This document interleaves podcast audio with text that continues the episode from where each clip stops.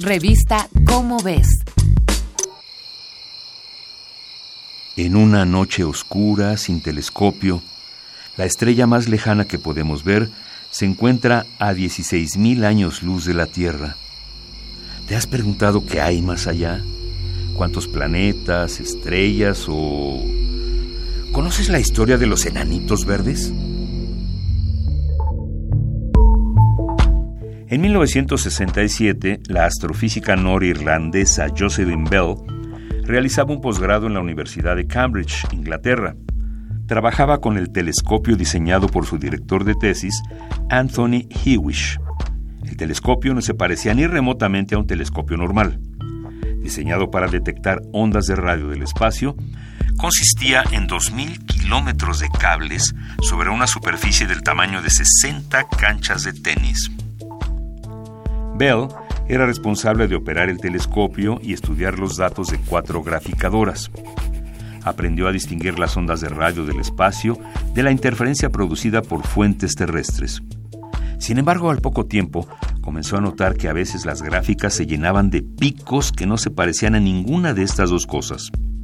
Bell informó a Hewish sobre la anomalía Hicieron algunas mediciones y concluyeron que la fuente de la señal se hallaba lejos del sistema solar, pero dentro de nuestra galaxia. ¿Podría ser un mensaje de una civilización extraterrestre? En son de broma, más con un cierto temor, la nombraron LGM, LGM, siglas del inglés de Little Green Men o Enanitos Verdes. Un año después, Hewish y Bell supieron al fin de qué se trataba. No eran extraterrestres, pero sí algo que hasta entonces solo existía en la teoría, una estrella de neutrones. El hallazgo era enorme. Los picos descubiertos por Jocelyn Bell eran señales de un pulsar, es decir, la radiación periódica emitida por una estrella de neutrones en rotación. Hoy, el descubrimiento le habría valido a Bell el Premio Nobel de Física. En 1974, este le fue otorgado únicamente a Anthony Hewish y Martin Ryle.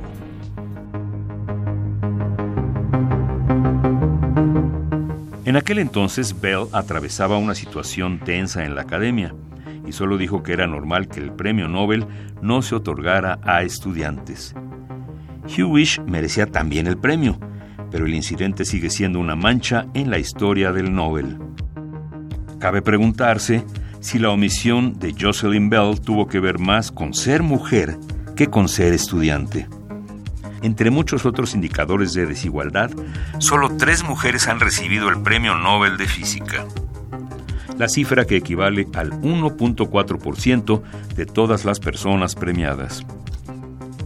La desigualdad de género en las ciencias es un tema preocupante durante mucho tiempo se pensó que las mujeres debían aprender a desarrollarse en el sistema académico masculino. Por el contrario, la propuesta desde hace algunos años es corregir el sistema. En 2005, Jocelyn Bell y otras académicas fundaron el programa Athena Swan. Su función es otorgar un grado de oro, plata o bronce a institutos y universidades conforme a la justicia con que traten a las científicas. Por fortuna, Hoy casi todas las universidades británicas se desviven por merecer un reconocimiento a Athena Swan. Esta fue una coproducción de Radio UNAM y la Dirección General de Divulgación de la Ciencia de la UNAM, basada en el artículo Jocelyn Bell y los Enanitos Verdes, de Sergio de Regules. Revista Cómo ves este y otros temas de nuestro mundo podrás encontrarlos en la revista Cómo ves. Búscala en los puestos de periódicos, librerías y hasta en el súper.